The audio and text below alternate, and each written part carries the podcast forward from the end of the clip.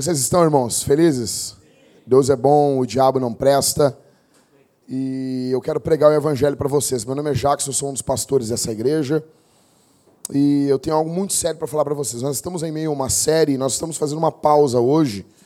Em breve já estaremos encerrando essa série sobre Faça Guerra e começaremos uma série muito especial que vai alegrar a vida conjugal dos irmãos.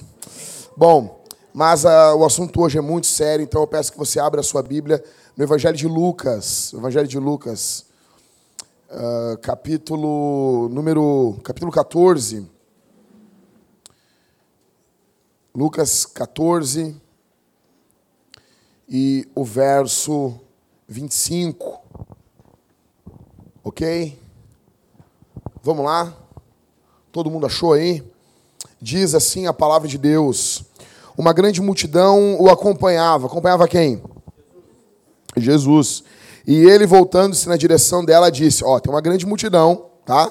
Tem bastante gente, uma mega igreja, dízimo alto, podendo enviar missionários, plantar igrejas. Jesus olha essa grande multidão e diz, verso 26, Se alguém vier a mim e amar pai, mãe, mulher e filhos, irmãos, irmãs, e até a própria vida mais do que a mim, não pode ser meu discípulo. Imagina? Imagina, Ricardo, igreja grande, podendo ficar quieto, podendo falar para eles: você vai vencer. Não. Jesus fala para eles um troço desse. Mas Jesus, meu filho recém nasceu, não pode amar mais do que eu. Mas só um pouquinho, não pode. Mas Jesus, eu recém casei, azar. Jesus falando azar. Verso 27, quem não leva a sua cruz e não me segue, não pode ser meu discípulo. Tem mais cruz ainda. Verso 28, pois qual de vós, querendo construir uma torre, não se senta primeiro para calcular as despesas, para ver se tem como acabá-la? 29, para não acontecer que depois de haver posto os alicerces, e não a podendo acabar, todos os que a virem comecem a zombar dele, dizendo, este homem começou uma construção e não conseguiu terminá-la, o qual é o rei, que antes de entrar em guerra, contra outro rei, não se senta primeiro para consultar se com 10 mil, perdão, para consultar se com 10 mil pode ir de encontro ao que vem contra ele com 20 mil. Vocês entenderam, né? Então, foi meio truncada a leitura, mas é simples de entender. Tem 20, o, o, o rei tem 10 mil pessoas para lutar. Tem 10 mil. Dá um pouquinho mais de retorno, por favor. Um pouquinho, Pedro. Retorno, um pouquinho, uma carinha a mais. Tem 10 mil caras para lutar, mas tem 20 mil. Ficou bom, ficou bom mas tem 20 mil do outro lado. Dá para lutar assim? Não dá, né? Tu não é Gideão. Se teu nome for Gideão, tu pode. Verso 32, mas pelo contrário, enquanto o outro ainda está longe, manda emissários e pede condições de paz. Verso 33, assim, todo aquele que dentre vós, não, dentre vós que não renuncia a tudo quanto possui, não pode ser meu discípulo. Palavra de Jesus. Evangelho. Bom, nós somos a Vintage 180 e nós tentamos ser uh, honestos, assim como Jesus está sendo honesto nesse Evangelho. Nós dizemos para as pessoas quem nós somos. Se as pessoas perguntam para nós o que, que vocês creem, nós temos nossa confissão de fé. A pessoa vai encontrar o que nós cremos, a pessoa vai encontrar aquilo que nós acreditamos. No final da nossa confissão de fé, tem o que nós não cremos aquilo que nós não acreditamos, aquilo que não é ponto facultativo, aquilo que não é algo uh, que nós colocamos a nossa confiança. Tem também alguns pontos, presta atenção aqui, tem alguns pontos que para nós tanto faz. Um exemplo, uh, tem pessoas que acreditam que a volta de Jesus vai ser como a Record mostrou. Eu vou rir da tua cara, mas tudo bem. Você acredita que as pessoas vão estar pilotando um avião, ela vai sumir, o avião vai cair? Beleza. Beleza, ótimo, gnomos também existem. Uh, mas, mas isso não, não impede você de congregar conosco. Se você crê nesse arrebatamento secreto e sete anos e Jesus volta depois, se Jesus falou que ninguém sabia quando ele ia voltar, Zanda, se Jesus vai voltar de sete anos depois do arrebatamento, eu sei a data da volta de Jesus. Imagina, pum, subir as pessoas, hum, daqui a sete anos ele volta, entendeu? Eu já sei a data. Jesus disse, não, vocês não sabem. Mas beleza. Mas se você acredita nesse tipo da Record, não tem problema. Você acredita que Jesus vai voltar, isso basta para nós. Você não precisa ah, ser pré-milenista histórico como. Ah, ou, por exemplo, você não precisa ser amilenista. O Daniel aqui é amilenista. Daniel acredita que nós já estamos no milênio. Isso aqui é o milênio. Tudo bem. Eu discordo do Daniel. Ah, mas Jackson, o que, que tu é? Eu, Jesus e os apóstolos somos pré-milenistas. Estou brincando. Ai, ai, ai. Então, mas isso não importa para nós. Se você acredita que o diabo está amarrado, tipo, por Daniel, o diabo está amarrado. Daniel, não sei por que o Daniel. Né, agora tu vai no carnaval ver uns demônios ali, que horror. Ô, Daniel, tá solto. Entendeu? Então, beleza. Beleza, eu sou pré-milenista, tem outros pós Eu tenho uma quedinha pelo pós-milenismo, ou seja, a igreja vai triunfar, triunfar, triunfar, triunfar. Para mim vai triunfar, para mim. Ah, mas e, o, e a grande apostasia? Vai acontecer. Mas eu creio que vai ser um período pequeno, um período curto antes da volta de Jesus. Mas até lá a igreja vai triunfar, triunfar, triunfar. Como assim, Jackson? Olha, a gente está triunfando. Lá, dois anos, eu só tinha 12. A coisa está aumentando. A questão é que isso não importa, mas algumas coisas importam. Então nós temos uma confissão de fé. Está tudo lá o que nós cremos sobre a Bíblia. Chegou uma vez um rapaz para nós, mas eu não creio que a Bíblia é a palavra de Deus. Aqui não é o teu lugar. Aqui não é o teu lugar. Nós cremos, a Bíblia é a palavra de Deus. Beleza, mas não é só sobre o que vocês creem. Eu quero saber outras coisas. Eu quero saber por que a igreja é preta. Por que, tem intervalo? Por que vocês não são contra o fumo? Nós temos um livro, um livrinho chamado Por Trás das Cortinas. Tem também no site, né, Léo? Tem lá, você vai lá, Vintage 180, Por Trás das Cortinas. Está tudo lá. Respondemos de forma aberta. Está tudo lá respondido. O que nós pensamos. Ou seja, nós procuramos ser honestos. Nós dizemos, nós pensamos assim. As pregações, eu procuro pregar de forma mais honesta possível. Já foi postado, Cris, a pregação das mulheres? Ainda não, vai ser postado essa semana, né? Então fica atento, tem um sermão para as mulheres. Doze coisas que o seu papai ou o seu esposo deveria ter lhe ensinado e não lhe ensinaram. Está aqui forma honesta. As pregações a cavalo branco são honestas. Somos abertos, aquilo que nós cremos, aquilo que não cremos. Só que mesmo assim, mesmo pregando de forma mais honesta possível, algumas pessoas se juntam à igreja, querem trazer seus cacuetes, suas, seus sonhos, e olham a igreja como uma forma de realizar seus sonhos. Elas vêm, elas leem, elas entendem. Ah, tem um termo de aliança também. O que a igreja espera de um membro? O que, que um membro deve esperar da igreja? O que, que nós prometemos para o membro? O que, que o membro, ao entrar para a igreja, está prometendo para a igreja? Está tudo ali no termo de aliança. As pessoas vêm, mas elas acham que na prática talvez seja diferente. Talvez a prática no dia a dia não seja bem assim. E é exatamente assim. Nós não fizemos o documento e nos adequamos ao documento. Nós escrevemos aquilo que nós somos. Então, algumas pessoas estão querendo se juntar à igreja. Algumas pessoas estão querendo fazer catequese. E nós já tivemos em cinco anos, agora no dia. Na, agora, dia 20 de maio, a gente faz cinco anos de plantação. Fomos plantados dia 19 de maio, mas dia 20 é o dia de Pentecostes. Dia 19 teremos uma janta de membros, só para os membros. Já vai preparando uma comida boa. Em cinco anos, já aconteceu coisas loucas. Os caras se despediram da igreja pelo WhatsApp. Tivemos isso. Você quer ter louco? Não, eu estou indo embora. Mas como assim, cara? Cara, presbítero da igreja. Eu estou indo embora pelo WhatsApp. São assim, cara. Foi recebido, igreja, te, vem aqui, cara. Ninguém vai te mandar em direta do púlpito. Vem, nós queremos orar por ti. Te despede dos irmãos. Deus abençoe. A revoar. Bom voyage. Mas não. Outras pessoas saíram brigando, reclamando. E nós vivemos muito isso. Cheguei para um, um, rapaz e disse: Como é que está o culto familiar? Ninguém, a Bíblia não manda ter culto familiar. Leu onde isso? A Bíblia, isso é regra da vintage e não sei o quê. Cara, não, cara, está na Bíblia, tem que ter culto familiar sim, cara. Deuteronômio capítulo 6, 1 Coríntios capítulo 12. Está a Bíblia sim, cara. Sim, tem que ter culto familiar. É bíblico isso. É bíblico. Então, sair da igreja porque eu não quero fazer culto com a minha mulher, não sei o quê.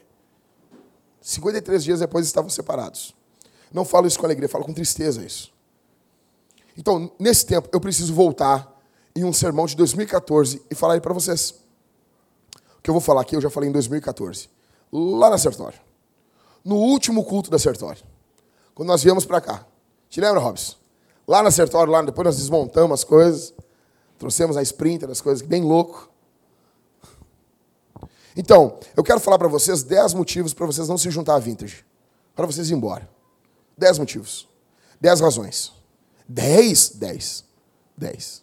Ser bem rápido, fica tranquilo. Então eu quero ser honesto com você. Quero ser honesto. Para você saber, talvez não é o que você está procurando, não é o que você está pensando. Em primeiro lugar, você tem que ir embora. Você não deve se juntar à vintage. Se você está procurando a próxima atração legal na cidade. Nós queremos crescer pelo crescimento de conversão e não pelo crescimento de transferência de frequentadores de igreja. É normal pessoas de outras igrejas virem congregar na nossa igreja. É normal. Eu não me converti na Vintage. Eu vim de outra igreja. É normal. Isso não é ruim. Isso é bom. O problema é quando as pessoas não entendem que esse não é o nosso foco. O nosso foco são não cristãos. O nosso foco são pessoas sem igreja. O nosso foco são pessoas que não conhecem o Evangelho. Nós estamos com os braços abertos para receber membros de outras igrejas, membros, não frequentadores de igreja. Nós não somos uma atração legal na cidade. Nós não somos uma atração legal no bairro. Não tem nada para fazer no domingo. O que a gente vai fazer? Ah, vamos lá ouvir aquele vesgo lá. Vamos lá ouvir, cantar junto com o Cauê lá. Ah, é o que tem. É o que tem. Não, seu lugar não é aqui. O nosso diferencial vintage, você que é membro dessa igreja, o nosso diferencial deve ser algo que nada no mundo pode competir conosco. Nada. Se nós atrairmos as pessoas com a qualidade musical, quando elas encontrarem uma outra banda, elas vão embora. Se uma igreja Hare Krishna, eu nem sei se tem igreja Hare Krishna, mas digamos que tenha uma igreja Hare Krishna com uma banda melhor que a dos guris. Melhor. A pessoa vai embora, porque ela foi atraída pela música. Se nós atrairmos as pessoas pelo oba-oba, oba-haha, sabe o que é oba-haha? Elaiá, é nós. Se atrairmos as pessoas pela diversão, quando ela encontrar uma igreja uh, islâmica com mais diversão que a nossa, que eu duvido, né? Mas lá das coisas deve ser uma bomba. As, as pessoas, as pessoas uh, e elas encontrarem uma igreja mais divertida do que a nossa, elas vão embora, porque nós atraímos ela pela, pela diversão. Se nós atrairmos uma igreja, as pessoas só pela comunhão, eu estou na vintage, porque coisa boa estar com os irmãos, só por causa da comunhão, as pessoas, quando encontrarem uma comunhão maior no sindicato da, su, da sua profissão, elas vão embora. O mundo nunca poderá competir conosco se o nosso diferencial for Jesus. O nosso diferencial tem que ser o Evangelho, Jesus. Tem que ser a Bíblia, a palavra, o centro do culto é a pregação. Nós não queremos ser legais, porque tem momentos que não tem como ser legal. Escuta aqui. Não, eu estou uma vez na, na Marcha para Jesus. Sabe que os caras marcham, né? Mar...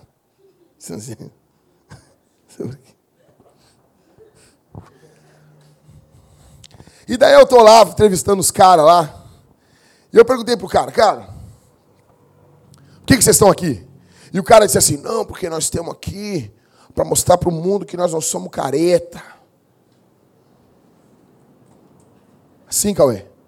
Eu disse, velho, velho, Jesus, esse é o alvo do Evangelho. Ide por todo mundo e mostrem para eles que vocês não são caretas. Velho, deixa eu dizer uma coisa. Tu é careta.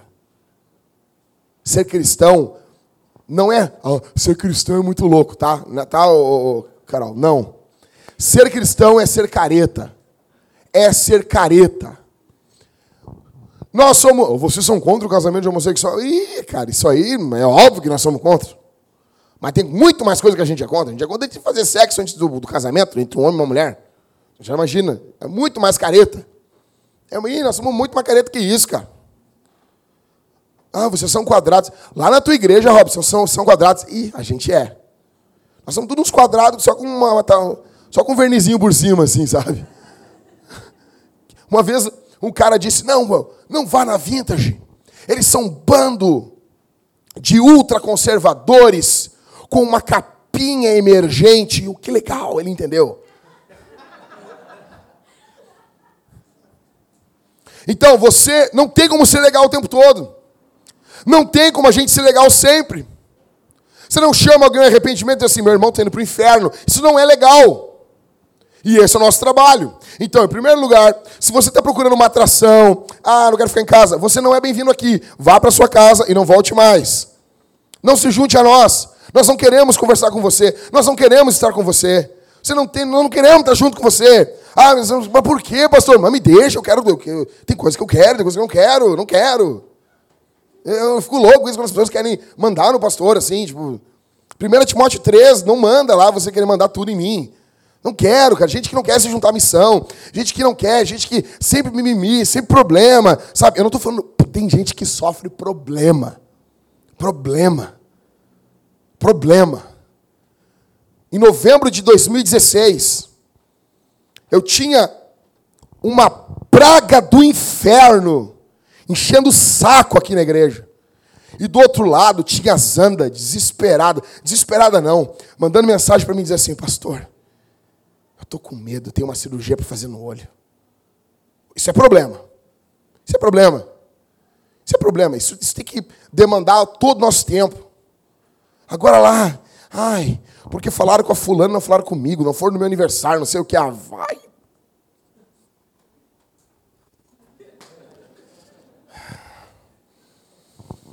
Então, em primeiro lugar, nós não queremos ser atração legal. Segundo, não se junte a vintage. Se você é um cristão que não gosta da sua igreja atual. Ah, não gosto. Você vai encontrar razões para não gostar dessa aqui também. Você não vai... Ah, não. Não, Jack, é o seguinte, eu venho de uma igreja onde havia heresia. Não, não, isso é, outra, isso é outro caso. Isso é uma falsa igreja. Isso é uma falsa igreja. Eu estou falando, se você vem de uma boa igreja, mas você não concorda com algumas coisas lá. Ah, mas não falo do jeito que eu quero, não é o culto desse jeito. Eu pergunto, é uma falsa igreja? A minha pergunta é sempre essa. É uma falsa igreja? É uma falsa igreja. Então tá bom. Abraço. É nós. Tamo junto. Não, estão te perseguindo. Não, estão me perseguindo. É uma boa igreja, mas tem gente lá que tem poder lá dentro que está destruindo, fazendo minha vida um inferno. Bom, nós recolhemos, acolhemos você, você é bem-vindo. Agora, às vezes tem pessoas que a igreja é boa, o pastor é bom, todo mundo é bom, tá tudo direitinho, tudo bonitinho, e a pessoa assim, ah, eu quero congregar na vida. Por quê? Por quê? Todas as igrejas têm defeitos. Se a igreja não tiver defeito, quando tu entrar lá, ela passa a ter. Nós não estamos referindo aqui a heresia, a falsa igreja, tá? Deixando bem claro. Mas se você não gosta da sua igreja atual, você não vai gostar da nossa. Nem tudo é flores. Tem coisa ruim acontecendo no nosso meio. Tem coisas que não são legais. A gente quebra o pau às vezes. A gente discute.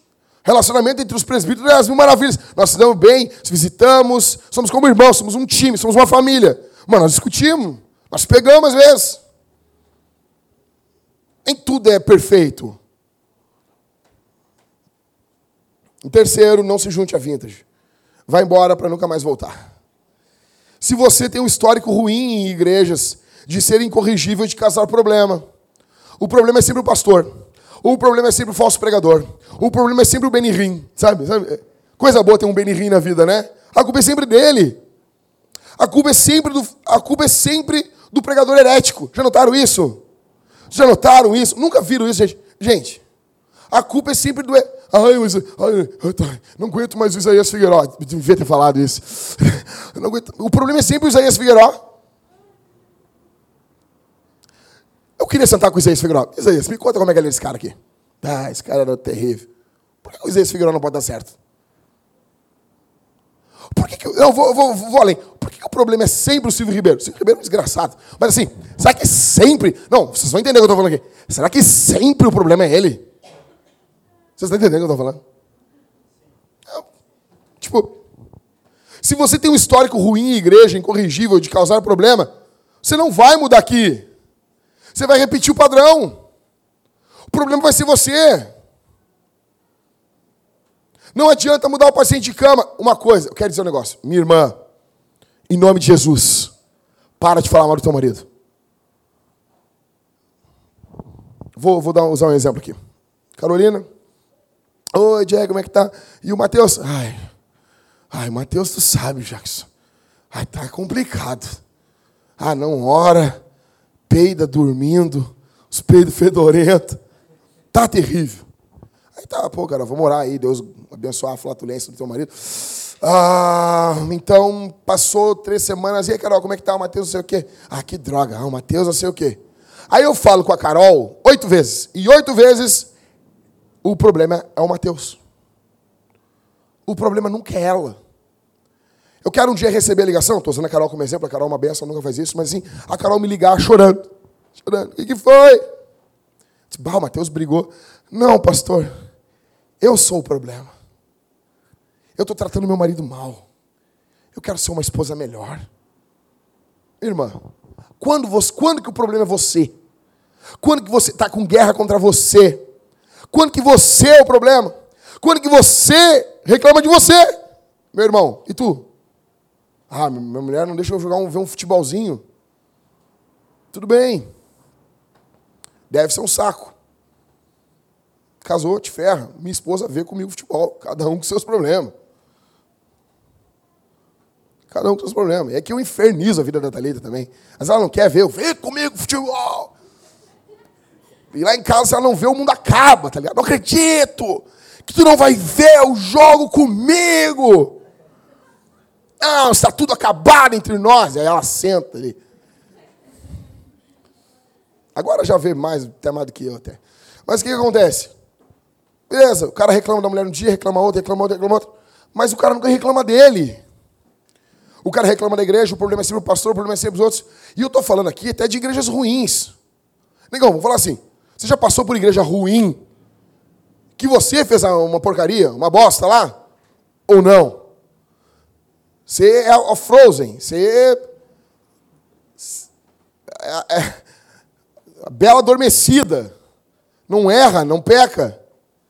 Se você tem um histórico ruim em igreja, você é incorrigível, você vai causar problema aqui. Jesus está falando esse texto em Lucas. Calculem o preço do discipulado. Calculem o preço de seguir Jesus. Acredito que de 20 vezes, 19 o problema é o Isaías, mas nem sempre. Nem sempre. Fala com a Mariane, a Mariane vai te contar. Bah, eu aloprava às vezes lá também. Né, Mariane? Vocês estão entendendo o que eu estou dizendo? Amém ou não amém? Quarto, quarto motivo para você não se juntar à vinda. Se você é um consumidor, querendo ir à igreja uma vez por semana para ter um bom show. Nós não somos um show dominical, nós somos uma comunidade de discípulos em uma missão. E qual é a nossa missão? Fazer discípulos e plantar igrejas. É isso. É isso. Fazer discípulos e plantar igrejas. Nós queremos que mais pessoas sejam parecidas com Jesus pelo poder do Evangelho operado pelo Espírito Santo, aplicando a obra de Cristo para a glória de Deus Pai. Tá bom? Não entendi. Depois tu ouve em casa. Nós queremos que pessoas sejam parecidas com Jesus. Tá bom? Simples. E nós queremos plantar igrejas. Porque a melhor forma de transformarmos pessoas eh, à semelhança de Cristo é através da plantação de igrejas. Fazer discípulos e plantar igrejas. E plantar igrejas que plantam outras igrejas. É essa a nossa missão. Nós não estamos nessa terra a passeio. E se você é um consumidor querendo ir à igreja uma vez por semana, somente para sentar sua bunda flácida nesse banco aí e depois ir embora, você não é bem-vindo aqui. Ai, pastor, a minha bunda nem é flácida. Cheguei lá, falei, falar aqui o um negócio. Os maridos que estão aqui, toma vergonha na tua cara. Toma vergonha na tua cara em nome de Jesus.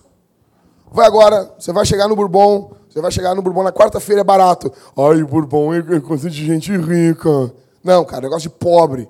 Fui comprar no mercadinho da esquina lá uma água com gás, R$ 4,70. No Bourbon, R$ 2,49. Quarta-feira, o dia dos pobres, só vem pobre. Entendeu? No Bourbon, quando tu chegar na quarta-feira, os caras vão bater com o carrinho no teu calcanhar. É a galera do Big comprando no Bourbon. A galera do Big não respeita o calcanhar das pessoas. Eles não respeitam. Na quinta, na sexta, no Bourbon, é com licença, posso passar. Na quarta-feira, loucura, entendeu? Vai lá, os homens vão lá e vão fazer o quê? Vão comprar pratinho descartável e vão comprar copo descartável para sua casa. Por quê? Por quê? Quando for um pencão de gente na tua casa, eles vão comer em prato descartável, porque a tua mulher não é empregada. Eu comecei a ver as pessoas lá em casa. As pessoas lá em casa, aí, às vezes um monte de gente, ficava um monte de prato para a mulher lavar. Eu disse, isso é justo, cara. Isso é justo. Isso é justo. Ou ajuda a limpar. Não, uma pessoa, duas, Pô, um casal, um casal, ah, um casal vai visitar a gente, fazer uma janta, um bagulho bacana, beleza. A gente come de, em pratos e, e, e, e copos de, de, seres humanos. Agora, um pencão de gente, fica tudo para a mulher, porque as pessoas não se coçam.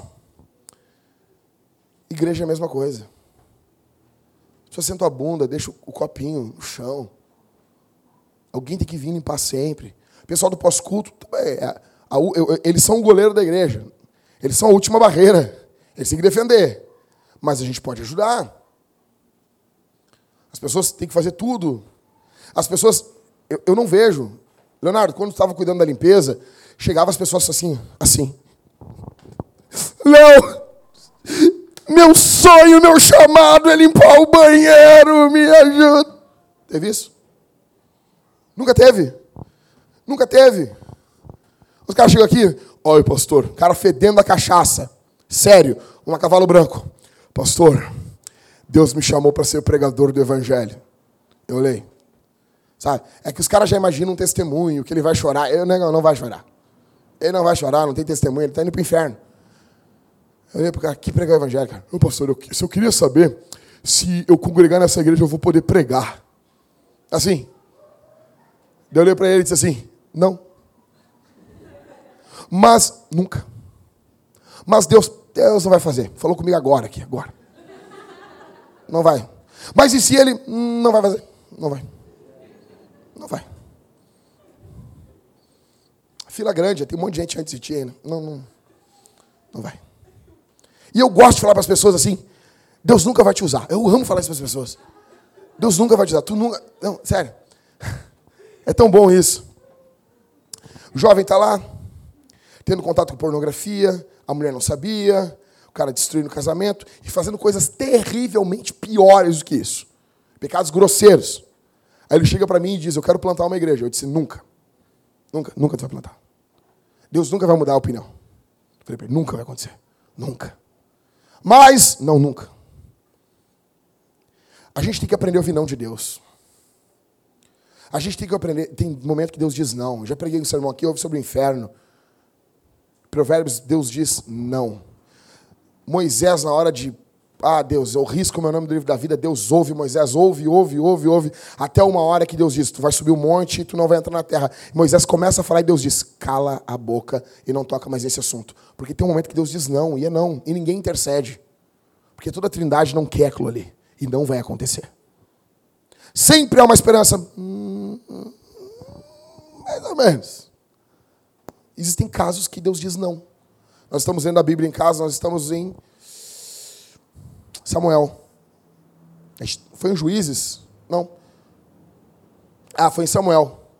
Que Deus não mudou os filhos de Eli, porque não sabia ele. Ah, eu me lembro quem é que estava querendo, não sabia Eli que Deus havia endurecido o coração dos seus filhos porque Deus queria matá-los. Sabe por que tem gente que endurece o coração? Porque já está debaixo do juízo de Deus e Deus assim, Deus quer matar você. Sabe por que você está ouvindo isso aqui? Você está contrariando o que eu estou falando? Ah, não posso. Não, o evangelho não pode. Não pode contrariar. Porque Deus já quer te matar. Deus quer destruir você. Você está sendo preservado para destruição. Então, como você está sendo preservado para destruição, teu coração está duro. E o único que podia amolecer ele é o Espírito Santo. Ele não está trabalhando mais em você e não vai trabalhar. Isso é sério. É Bíblia. É Bíblia. Então, você não é bem-vindo se você quer vir aqui para consumir uma coisa. Não precisamos do teu dinheiro. Tá bom? Paulo diz para Timóteo, 2 Timóteo, capítulo 2, verso 4, nenhum soldado a serviço se envolve em negócio dessa vida, porque o objetivo é satisfazer aquele que o arregimentou. Responsabilidade. Vocês viram agora as Olimpíadas de Inverno agora? Viram? Não. Sabia que estava tendo na Olimpíada de Inverno? Mas sabia. Não, eu também não gosto. Também não gosto. É terrível aquilo. Os caras com umas vassourinhas. jogando bocha no gelo. O que, que é isso? O que, que é isso? Não mente, isso não é. O cara pega um lustre e joga um lustre assim. É um lustre, é um bagulho para bota nas luzes assim, sabe? Aí joga assim e vê um cara com umas vassourinhas.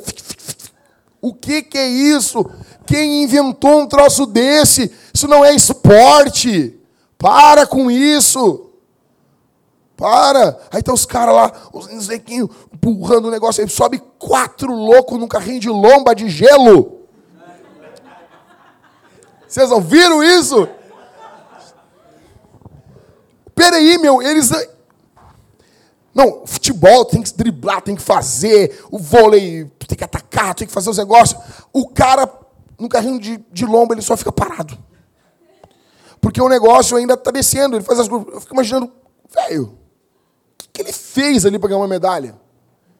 Mas esses caras estão treinando horas, milhares de horas, para chegar ali numa competição de 12 segundos. O alvo deles é esse. Cara, não deveríamos nós muito mais pela causa do Evangelho se dedicar a finco durante a semana, visitar, cuidar, discipular, orar por algo que é eterno? Uma vez eu vi uma entrevista com o Kaká quando ele estava no Milan ainda. Ele não podia ter moto. Imagina, o cara com milhões não poder ter uma Harley Fat Boy. Imagina. Qual que é Fat Boy? A do Exterminador do Futuro 2. Linda aquela moto, não é bonita? Imagina, tá ligado, ó? Bonito, né? É a Fat Boy, é o garoto gordo da Harley. É, imagina botar uma moto Honda, garoto gordo. Tudo em inglês é mais legal, né? Fat Boy. Garoto gordo, guri gordo. Guri banha. Não dá, né, meu? Em inglês é tudo mais legal. Ele não podia andar de moto, porque ele é o Kaká e ele estava jogando no Milan e ele tinha um contrato com o Milan, ou seja, a responsabilidade. Ele estava comprometido com a missão do Milan. A questão é: nós estamos comprometidos com a missão de Jesus? Não a tua, não a minha, não da igreja. A igreja está na missão de Deus. Deus está fazendo missão antes da igreja, então a igreja faz parte da missão. A missão é maior do que a igreja. Em quinto, em quinto, não se junte a vintage se você quer religião. Essa igreja, a nossa, ela é construída no radical evangelho da graça. A religião diz: se eu obedecer, Deus vai me amar. A graça diz: porque Cristo, quando nós ainda éramos fracos, morreu ao seu tempo pelos ímpios. Romanos 5, 6. A religião diz: o mundo tem dois tipos de pessoas, os bons e os maus.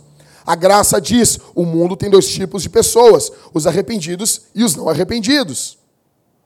Mas todos são maus. Ah, não fala com esse, não fala com aquele. Como assim?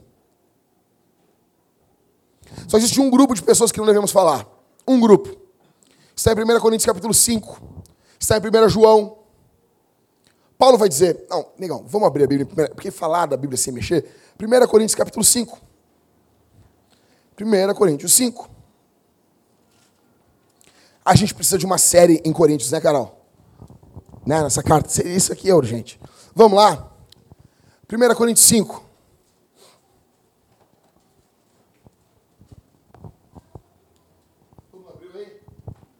Tu não achou? De fato, ouve-se que há imoralidade entre vós, imoralidade do tipo que nem mesmo entre os gentios se vê, a ponto de alguém manter relações sexuais com a mulher do seu. Você está gostando? O filho do cara está dormindo com a madrasta. e estás cheio de arrogância. Os caras estavam cheios de prepotência. Você achando? Não devias, pelo contrário, lamentar e fazer o que com o cara? Eita! Igreja expulsa a gente. Sim. Expulsar do vosso meio quem cometeu isso? Embora eu esteja ausente fisicamente, estou presente em espírito e já julguei quem fez isso, como se estivesse presente. Paulo é muito louco, meu. Quem tu é? Eu sou Paulo de Tarso, homem bagual. Quatro. Quando vos reunirdes em nome de nosso Senhor Jesus, e eu estando convosco em espírito, existe uma união dos crentes,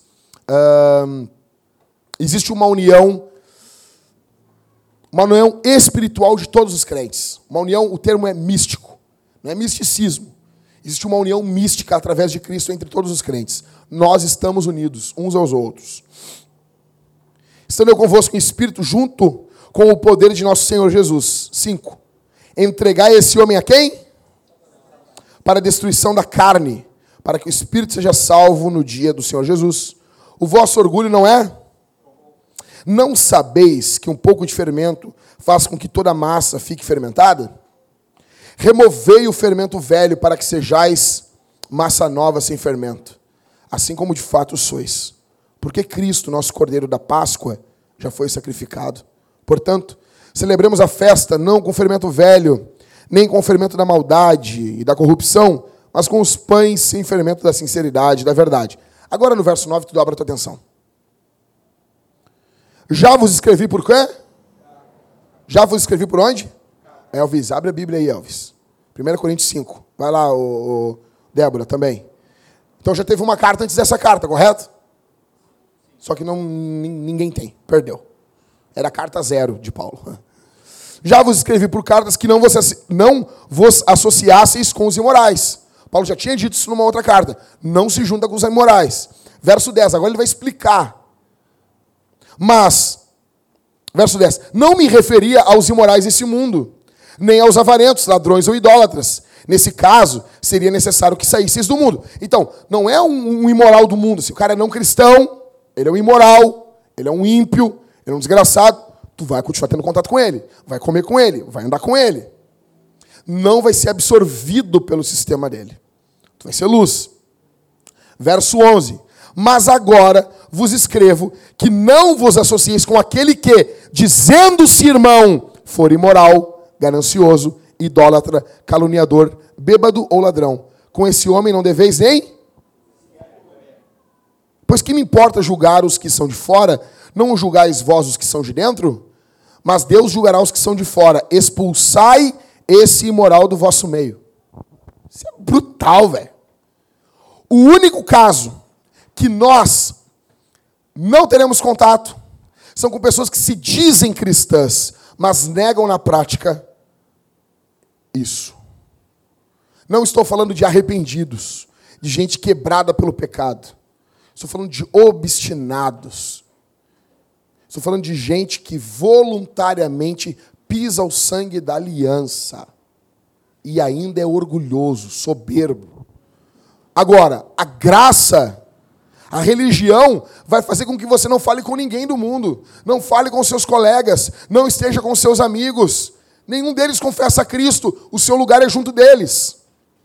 A graça de Deus vai dizer: sente-se com o pecador, coma com ele. Você é um pecador também. As pessoas perguntam por que Jesus comia com pecadores? Senão ele comeria sozinho. Porque só tinha pecadores. A nossa igreja é uma igreja alicerçada na graça de Deus. Para a religião, importa o seu nascimento, a sua família, seu pedigree, se você cresceu cantando cantor cristão, se você tem um lastro familiar, se você fazia parte das peças da igreja no final de ano. Para a graça não importa isso. Para a graça importa não o seu nascimento, mas o seu novo nascimento. A religião trata do que você faz, a graça trata do que Jesus fez. A religião nunca leva a alegria ou a humildade. A religião ela possui uma série de regras que quando você cumpre elas, você se acha o tal. Você fica soberbo, orgulhoso. E quando você não cons consegue cumprir, ou você é honesto, porque ninguém consegue, você se deprime. Então é orgulho ou depressão. A graça é diferente. Ela traz uma alegria humilde. Você está entendendo isso? Por quê? Jesus morreu por mim. Eu me alegro nisso. Mas eu não merecia. Eu sou um pecador. Então não é depressão, é humildade. Não é soberba, é alegria. Uma alegria humilde. Sexto, não se junte a vintage. Se você tem uma agenda, não se junte. Eu disse a vocês quem nós somos. E nós não nos curvaremos à sua agenda particular. Eu não estou dizendo aqui, ah, mas eu quero sair com a minha mulher, viajar, férias, um casamento, um negócio. Não. Seja feliz, tire férias. Não tem problema nenhum com isso. Pelo contrário, fico feliz quando eu vejo pessoas nas fotos, estamos tirando férias, eu fico feliz. Vou tirar o couro quando voltar para a igreja. Porque volta alegre, volta feliz. Você está entendendo? Então eu fico feliz quando as pessoas ficam um tempo sem vir na igreja. Fico feliz, vai ter saudade. Entendeu? Eu já estava enchendo o saco demais. Vai! Vai, nós te enviamos em férias. A questão é essa agenda endurecida, uma agenda lotada de coisas. Não estamos falando do seu trabalho, do seu estudo, não estamos falando nada disso. Estou falando da sua agenda social. Você nunca tem tempo para o evangelho. Mateus 16, 3.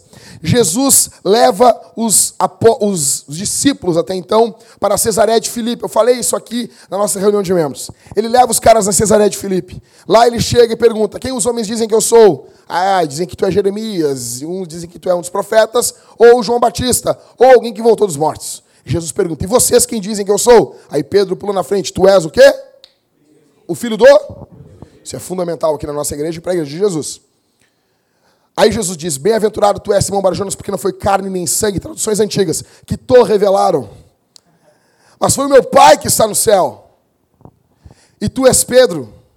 E sobre essa pedra edificarei a minha igreja, e as portas do inferno não prevalecerão contra ela. Jesus revela a sua igreja em Cesareia de Filipe. Cesareia de Filipe é tipo alvorada, estou brincando, não devia ter falado isso.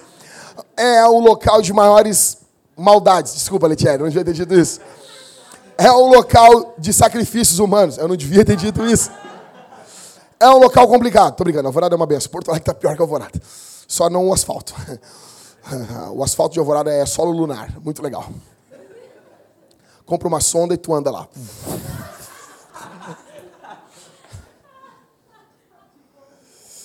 É. Cesareia de Filipe é um local terrível. Jesus não revela a igreja dele em Jerusalém, cidade santa. Ele revela a igreja dele, escuta aqui, em Cesareia de Filipe. Sabe por quê? Porque Cesareia de Filipe estava na agenda de Jesus. Os perdidos estavam na agenda de Jesus. Qual que é a agenda de Jesus? A agenda de Jesus envolve uma viúva que perdeu o filho. A agenda de Jesus envolve um cobrador de imposto, malvado e terrível. A agenda de Jesus está envolvida uma viúva que tinha apenas uma moeda. A agenda de Jesus está envolvendo um jovem rico. Quando eu leio a Bíblia, eu descubro, eu descubro qual é a agenda de Jesus. O que, que ocupava a agenda dele? Qual era a agenda de Paulo? Envolviam pessoas que não conheciam o Evangelho. Qual é a agenda de Pedro? Cornélio está na agenda de Pedro. Ele marcou lá, o anjo, puxa, tem que riscar aqui. Pregar para Cornélio. Cornélio está na agenda dele. Qual é a agenda de João? Lutar contra os gnósticos. É um terrível. Qual é a agenda de Tiago? Resolver o problema de Atos 15.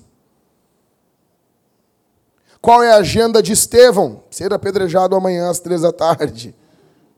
Qual é a tua agenda? Qual é a tua agenda? A tua agenda está lutada do quê? A tua agenda está cheia do quê?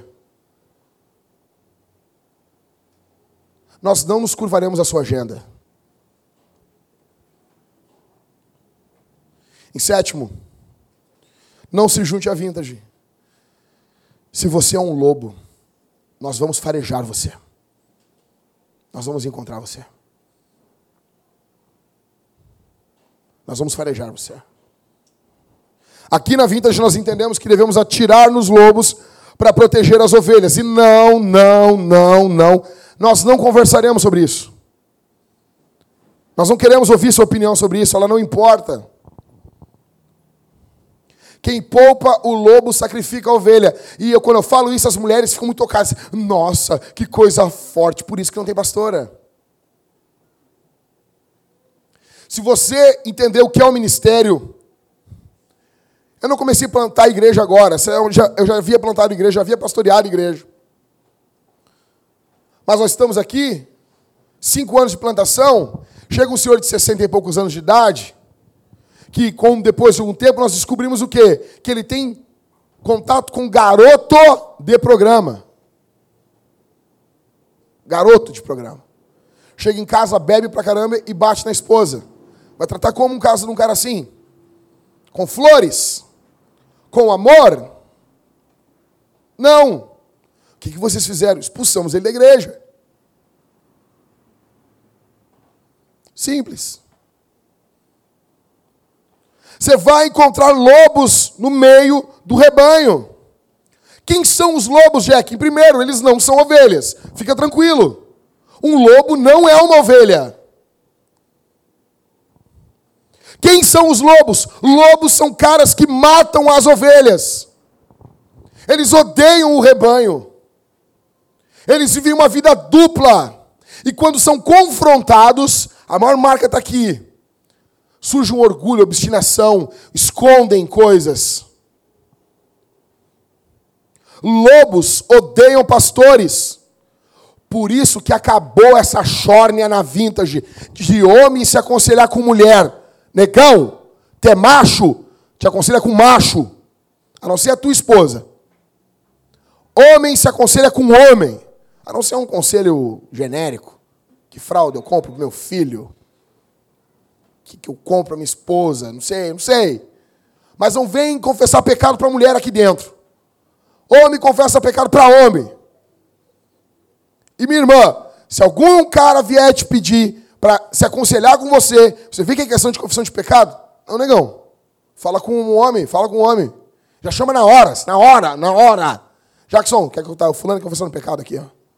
Fala pra ele, tá vendo filme pornô, esse negócio assim. Tu não fala um troço desse pra uma mulher, rapaz. Lobo odeia pastor. Lobo odeia a Bíblia.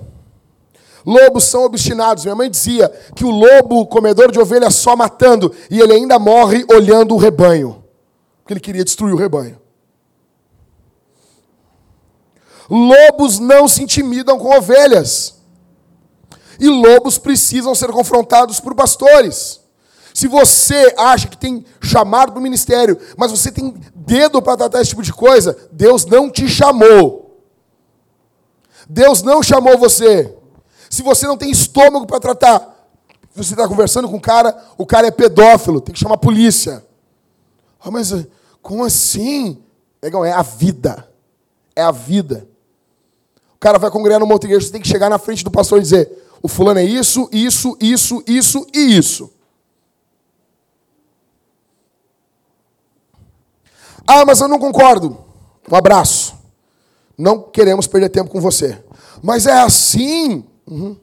Mas eu sou descartável. Uhum. Falou? Um abraço. Nós estamos em missão. Nós estamos seguindo Jesus. E por favor, se você não concorda com o que eu estou falando, não guarda isso para você para jogar depois mais adiante. Abre o peito agora. Em oitavo, não se junte a vintage. Não se junte a nós. Se você acha, vou falar bem lento isso aqui. Se você acha que isso, a igreja, vai ser sempre uma igreja linda, que fica do mesmo tamanho, onde todo mundo sabe seu nome, tem seu número de celular na descagem rápida e temos um piquenique junto a cada semana. Não! Pela graça de Deus, nós queremos crescer. E sim, eu estou falando de número. Número é importante. É tão importante que tem um livro na Bíblia com o nome Números. Não, não, sério. Sério, Guilherme. Imagina. Número é importante. Ah, não. Não é para Deus. Número é tão importante. Tem um livro, Números. Imagina. Ah, Jackson, está forçando. Novo Testamento não tem isso aí. Uhum, não tem, tu não leu Atos dos Apóstolos. Capítulo 1. Estavam 120 orando. Lucas, ele quer mostrar o crescimento. Lucas ele tem a intenção de mostrar para o Império Romano que a igreja não é uma ameaça ao Império Romano. E ele também tem uma intenção de mostrar o crescimento numérico da igreja. Estão orando quanto no capítulo 1? Quantos estão orando no cenáculo? 100 e? 120 pessoas. Como é que a gente sabe disso?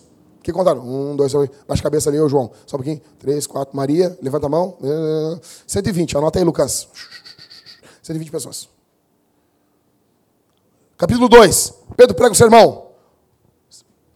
Imagina, o cara. Aí, a Bíblia diz que não é 3 mil, é quase 3 mil pessoas se converteram. Como é que foi o negócio? Pra, só fala quase 3 mil. Quem contou? Amém ou não amém? Óbvio. Começou a contar um, dois, três, quatro, bah, me perdi aqui. Deu... Quase 3 mil, Lucas. Eu não vou contar de novo. Ah, não, não, não. Entendeu? Não, não, não, Lucas. Se eu tô lá, eu ia mandar contar de novo. Conta de novo. O cara se perdeu no final lá. Puxa vida. Ah, não, Lucas, eu não vou contar de novo. Quase 3 mil. Contaram? Capítulo 5, se não me engano. Quantas pessoas se juntam? 5 mil pessoas. Contaram de novo. É tão importante assim números. Sim, cara. No final da Bíblia, no final de Atos dos Apóstolos, Aí começa, uma grande multidão, uma grande multidão, uma grande multidão, que Deus olhava todo mundo assim, não, não, não, Lucas, acabou, eu não vou contar, para com isso. Você tá sede por números aí, tu é louco, cara. Daí Lucas, ah, tá bom, uma grande multidão. Uma grande multidão. Isso é tão importante que em Romanos capítulo 16, Paulo tem uma lista de membros da igreja. Está lá, Trifena Trifosa, um bom nome para suas filhas. Está lá. Está lá. Romanos 16. 1 Timóteo capítulo 5, Paulo fala que tem uma lista de viúvas da igreja. Números são importantes. Se não são para você, que se dane, cara, se dane. Porque a gente tem importância com números para tudo. O cara vai abrir um mercadinho e ele pensa assim: nossa, eu quero esse mercadinho lotado de gente. Outro vai abrir um mercadinho e diz assim: eu quero, eu quero ser um mercadinho verdadeiro. Mercadinho verdadeiro não é por números. O mercadinho verdadeiro não se curva ao capitalismo. Se estejamos dois ou três aqui, o mercadinho verdadeiro vai ser verdadeiro. Tem isso? Não tem isso. Não tem. Tu quer o quê? Tu quer o teu mercadinho virando um mercadão. Ah, mas a igreja. Ah, não, negão. Nós vamos se reunir, não queremos que as pessoas sejam salvas. Cada um número é uma pessoa salva. É o nome de Jesus sendo glorificado, é um salvo dentro de uma casa, é a vida de Deus dentro dessa família agora, Deus se manifestando. É óbvio, nós queremos uma mega, inúmera, uma grandiosa igreja. Porque cada um é mais um salvo. A igreja do Spurgeon, 8 mil pessoas. Aí os caras vêm assim, igreja boa, igreja pequena. Fala, deixa de ser sem vergonha, rapaz. Eu li o livro, um livro de um cara que eu amo. Eu amo o cara, não acredito que ele falou isso. Quando eu li, eu queria, queria esguelar ele, mas ele já é um senhor de idade. Eu não acredito que ele fez isso. Aí tá lá, todo orgulhoso, escritorzinho lá. A igreja que eu pastoreio tem apenas 300 pessoas, porque se eu quisesse uma igreja grande, Uh, eu, eu não quero nunca pastorear uma igreja grande porque eu quero conhecer o nome dos membros da minha igreja. Eu disse, mas isso é o alvo do evangelho? Pastorearás uma igreja que conhecerás o nome de cada um dos membros? Vocês acham que Pedro conhecia cinco, os oito mil bonecos, três, mas. Né? Vocês acham que Pedro sabia o nome de todo mundo? Vocês acham isso? Óbvio que não. Nós não estamos aqui para ser sempre do mesmo tamanho. As coisas vão mudar. As coisas vão mudar, nós não vamos conhecer todo mundo. Você não me encontra agora na igreja de Jerusalém. O que, que aconteceu, Estevão? Não, não, estou indo congregar em Antioquia. Por que, Estevão? Pedro esqueceu do meu, do meu aniversário. Não, chega. Isso comigo não. Ele não ia fazer isso porque ele tinha um apedrejamento marcado para as três. Ele não podia fazer isso aí. Está entendendo? É diferente. Quando a tua vida está envolvida no evangelho mesmo, é diferente. Você não chega lá agora na igreja de Corinto, o cara chegando, ah, estou entregando minha carta de membro aqui na igreja de Corinto. Por quê, meu? Não, tá louco, Paulo não para para me ouvir, meu. Só que o cara, o cara só fica discutindo com os caras aí. Eu vim aqui porque Apolo vai me ouvir. Não tem isso, cara. Mas é uma bichice na nossa época. É uma bichice. Você não encontra ninguém Atos fazendo isso. Porque os crentes entenderam o quê? Eles estão em missão. Você imagina só agora. Você imagina. Vai nascer o Josué. Imagina o Josué não crescer. Aí não fala isso, Jackson. Tá bom, não falo. Imagina, o Josué cresceu, nasceu ali. Tipo, tudo bem, se fosse filho do Rodrigo, ninguém ia estranhar. Porque o Rodrigo é o Rodrigo. Mas é óbvio, se, se não crescer, o que a gente vai dizer? Tem, tá doente? Vai procurar alguém? Vai dar uns GH? Fazer alguma coisa. Por que, que a igreja não cresce e ninguém fala nada? Ai, mas é o Espírito Santo. É, negão? Acha mesmo? O Espírito Santo nos quer pequenos. Sério? Deus não quer que ninguém se converta. Deus não quer que ninguém conheça o Evangelho. Isso glorifica o nome de Jesus. Que legal, hein? A Bíblia diz que quando os pecadores se convertem, tem festa. Não é para ter festa, então.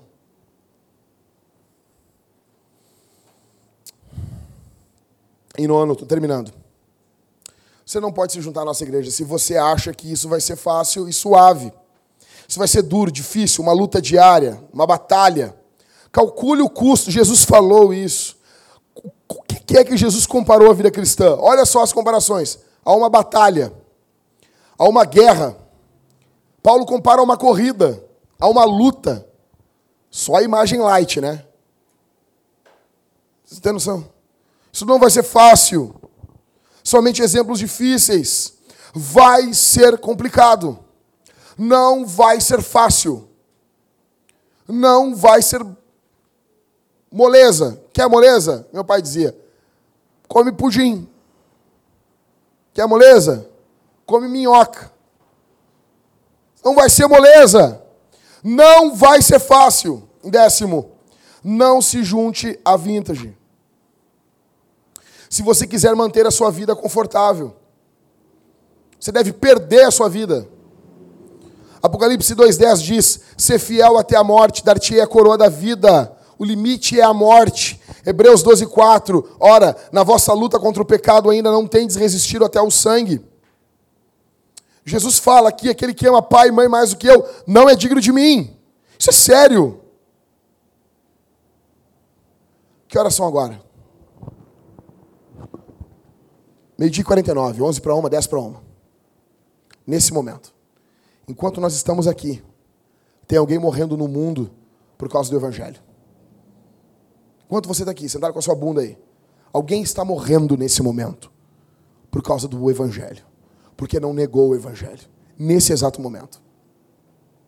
Nesse exato momento, pessoas estão dando sua vida porque pregaram o Evangelho onde é proibido estão arriscando suas vidas, suas famílias. Você acha que os missionários não têm sonhos? Quem é homem aqui? Quais são os sonhos da tua mulher? Ah, que ela queria ter uma coisinha na casa, um bibelozinho. Eu sei muito bem o que a minha mulher quer para casa. Eu sei muito bem.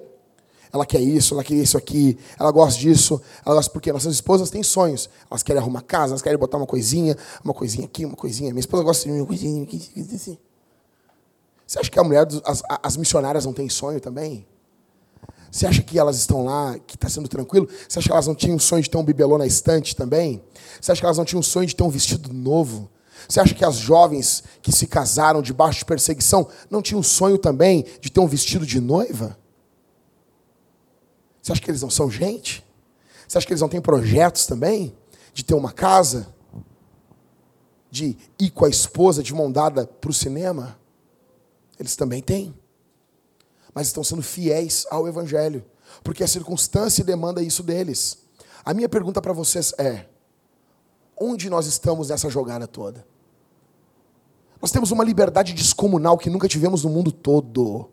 Nunca houve uma liberdade tão grande, nunca fomos tão patéticos. Agora é o momento de honrarmos Jesus no meio da liberdade. Richard Rembrandt escreveu o livro Torturados por Amor a Cristo. Ele conta que homens eram privados de sua virilidade. O que, que acontecia na Romênia comunista? Os caras capavam os missionários, capavam, arrancavam os testículos e o pênis dos missionários.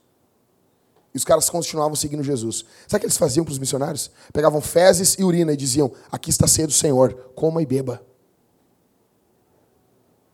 Eles ganhavam ração uma vez por dia de comida. De 10 em 10 dias eles faziam jejum. E perguntaram: por que vocês estão fazendo isso? Isso aqui é o dízimo ao Senhor. Eles davam para um outro irmão a comida. Isso aqui é, eu estou dando dízimo.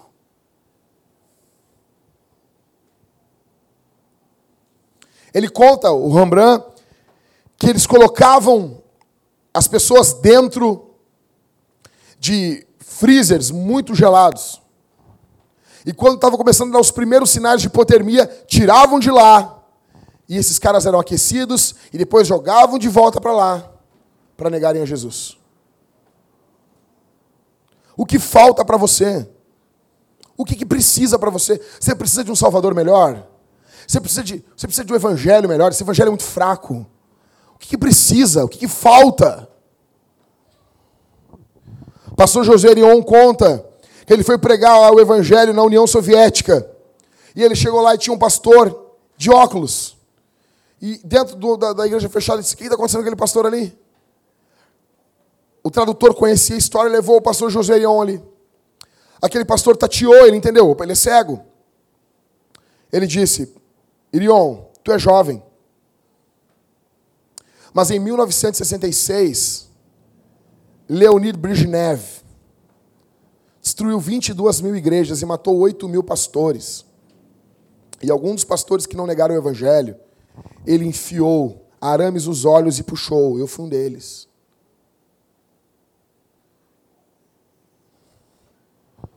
Que, falta?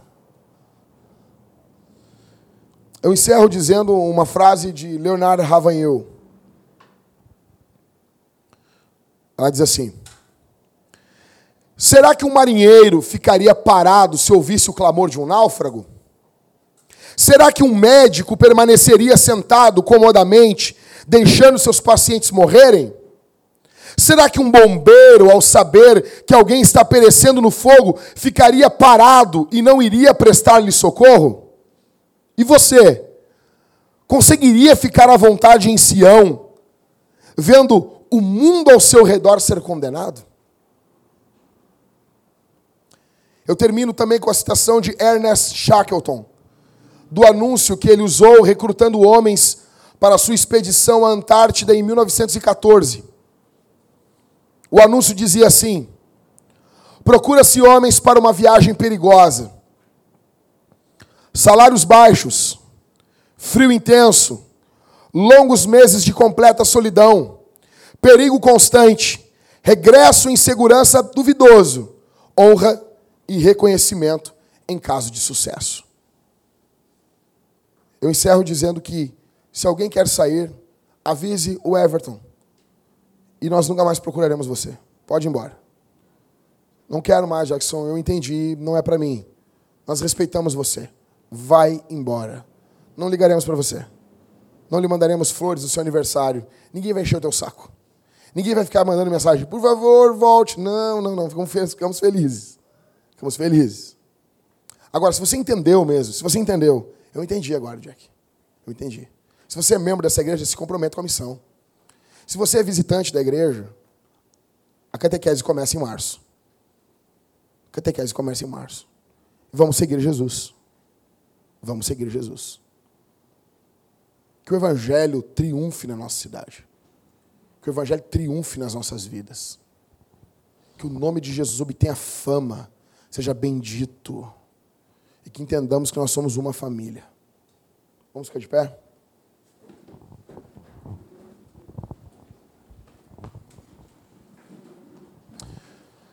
Quem quer fazer a catequese, procure no final do culto o Everton. O Everton. Não seja um consumidor. Não seja um consumidor. Se envolva na missão. Feche os olhos, vamos orar nesse momento. Feche os olhos todos. Todos. Vamos orar, vamos interceder. Senhor, obrigado pela tua palavra. Obrigado pelo teu evangelho. Obrigado por tua graça que é comunicada enquanto pregamos. Que o Senhor obtenha a fama, a honra. Que tua missão prospere, avance aqui em Porto Alegre. No bondoso, no maravilhoso, no santo, no bendito nome de Jesus. Opera aquilo que é do próprio Senhor. Troveja o teu evangelho, compunge, moe o nosso coração aqui. Senhor, eu sou um pregador extremamente limitado. Eu sou um pregador falho, limitadíssimo. Se o teu, se o teu espírito não cooperar, Senhor, nada vai acontecer, somente haverá morte. Então eu te peço, Senhor, eu sou um pregador com a boca pesada. Eu preciso do Senhor. Toca, aplica o Evangelho à vida dessa igreja. Que haja crescimento. Que os lobos sejam destruídos, expulsos. Que as ovelhas sejam guardadas, cuidadas, amadas, protegidas. Nos dá discernimento, nos dá entendimento. No bondoso, no maravilhoso, no portentoso nome de Jesus oramos. Amém.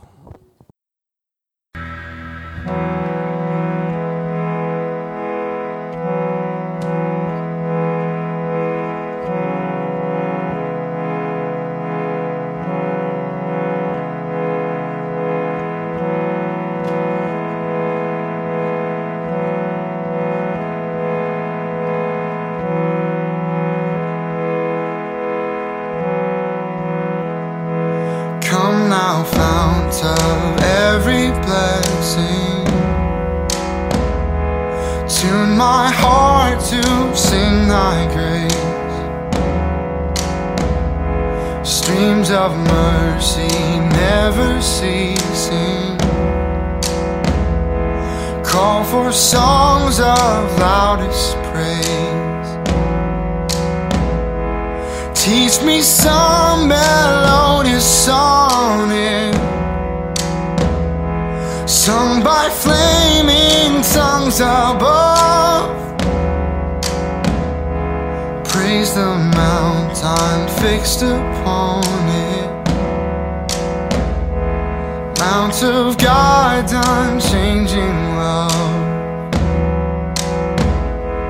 Here I raise my Ebenezer. Hither by thy help I've come, and I.